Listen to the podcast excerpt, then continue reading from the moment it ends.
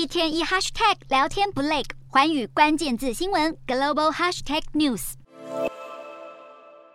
乌克兰谷物要出口到全球，运粮船势必得经过土耳其掌控的博斯普鲁斯海峡。不过，在万物皆涨的年代，土耳其也要调涨通行费了。十月七号起，两道由土耳其控制、连通黑海与爱琴海的通道——博斯普鲁斯海峡和达达尼尔海峡，通行费将从现行的每吨零点八美元调涨五倍到四美元。通行费年收入因此可以从四千万美元暴增到两亿。土耳其官员透露，一九八三年实施旧收费制度以来，已经快四十年没涨价。如经通膨横行，现行通行费已经不合理，而且调整措施也符合蒙特勒海峡制度公约。蒙特勒海峡制度公约准许土耳其管理这两道海峡，制定通行规定，还有保证和平时期民用船只的自由通行权。